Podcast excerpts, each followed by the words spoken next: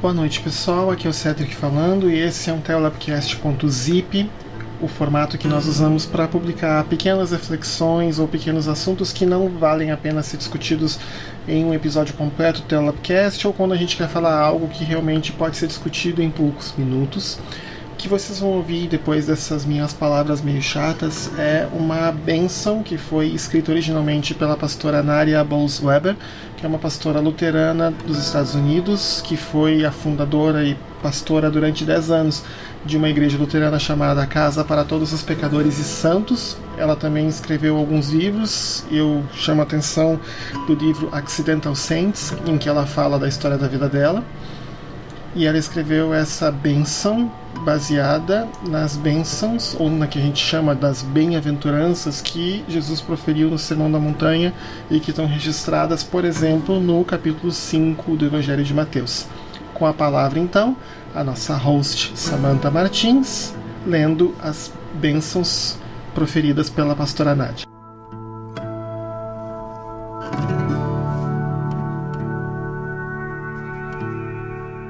Talvez o Sermão da Montanha seja sobre Jesus abençoando de modo extravagante as pessoas ao redor dele naquela montanha, a quem o mundo dele, assim como o nosso, não pareciam ter muito tempo para lidar. Gente ferida, gente que trabalha pela paz em vez do lucro, gente que exercita a misericórdia em vez da vingança. Talvez Jesus estivesse simplesmente abençoando aqueles à volta dele que não haviam sido abençoados de qualquer forma e que acreditavam que, para eles, bênção eram como cartas fora do baralho. Pensem comigo. Isso não soa como algo que Jesus faria, lançando bênçãos de modo extra extravagante, como se elas fossem frutas maduras nas árvores? Então, eu imagino Jesus de pé, no meio de nós, oferecendo algumas novas bem-aventuranças. Bem-aventurados são os agnósticos, Bem-aventurados são os que duvidam, aqueles que não têm certeza e que ainda podem ser surpreendidos.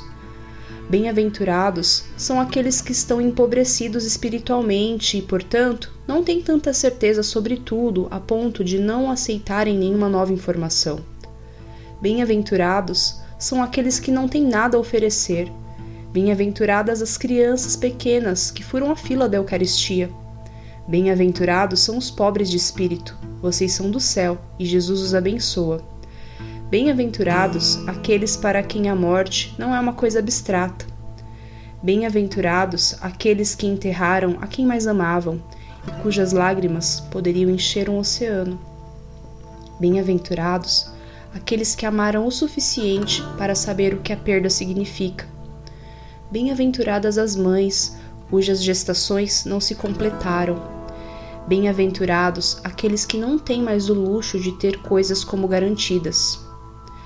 Bem-aventurados aqueles que não podem desmoronar, porque têm que ficar firmes para todos os outros.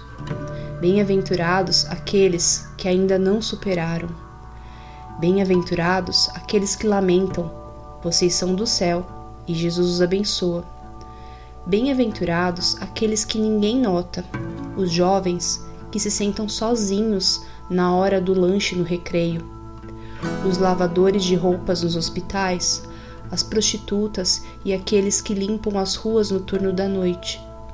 Bem-aventurados os esquecidos, bem-aventurados aqueles que estão no armário, bem-aventurados os desempregados, aqueles que não se destacam e os subrepresentados. Bem-aventurados são os jovens que têm que dar um jeito para esconder os novos cortes em seus braços. Bem-aventurados os mansos. Vocês são do céu e Jesus os abençoa. Bem-aventurados são aqueles falsamente acusados, aqueles que nunca têm uma pausa, aqueles cuja vida é difícil, pois Jesus escolheu se cercar de pessoas que nem vocês. Bem-aventurados são os imigrantes sem documentos, Bem-aventurados são aqueles para quem ninguém faz lobby no Congresso. Bem-aventuradas são as crianças adotadas, as que precisam de educação especial e todas as crianças que só querem se sentir seguras e amadas. Bem-aventurados aqueles que fazem péssimas decisões comerciais visando o bem de outras pessoas. Bem-aventurados os assistentes sociais esgotados, os professores sobrecarregados e os advogados que aceitam defender clientes sem cobrar nada. Bem-aventurados os atletas de bom coração e as esposas troféu que arrecadam dinheiro para boas causas. Bem-aventuradas as crianças que se colocam entre os valentões e as crianças vulneráveis. Bem-aventurados aqueles que já ouviram que foram perdoados. Bem-aventurados todos que me perdoaram quando eu não merecia. Bem-aventurados os misericordiosos, porque eles realmente entenderam. Eu imagino Jesus em pé aqui, abençoando a todos nós, porque eu creio que esse é o caráter do Senhor. Afinal, foi Jesus quem teve todos os poderes do universo ao seu dispor, mas não considerou sua igualdade com Deus Pai algo que ele pudesse explorar. Ao invés disso, ele veio até nós do jeito mais vulnerável possível, como um recém-nascido de carne e osso impotente. É como se ele dissesse: Vocês podem odiar seus corpos, mas eu abençoo todas as pessoas e seus corpos, vocês podem admirar o poder e a força, mas eu abençoo todas as fraquezas humanas.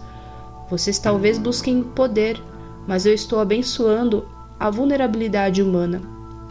Este Jesus, a quem nós seguimos, chorou diante do túmulo de seu amigo, deu a outra face e perdoou aqueles que o penduraram numa cruz, porque ele era a bem-aventurança de Deus a bênção de Deus aos fracos, em um mundo que só admira os fortes. Deus os abençoe.